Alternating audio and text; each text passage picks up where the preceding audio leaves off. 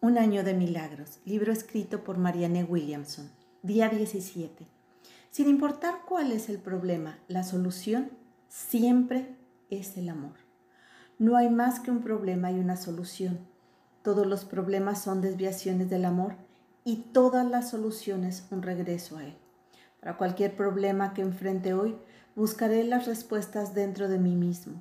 Voy a buscar dentro de mi corazón cualquier falta de amor, falta de perdón falta de aceptación de mi hermano o de mí mismo. Entonces, seré enaltecido dentro de un lugar de iluminación en donde la sabiduría y la verdad sean mis guías. Allí encontraré las respuestas que busco.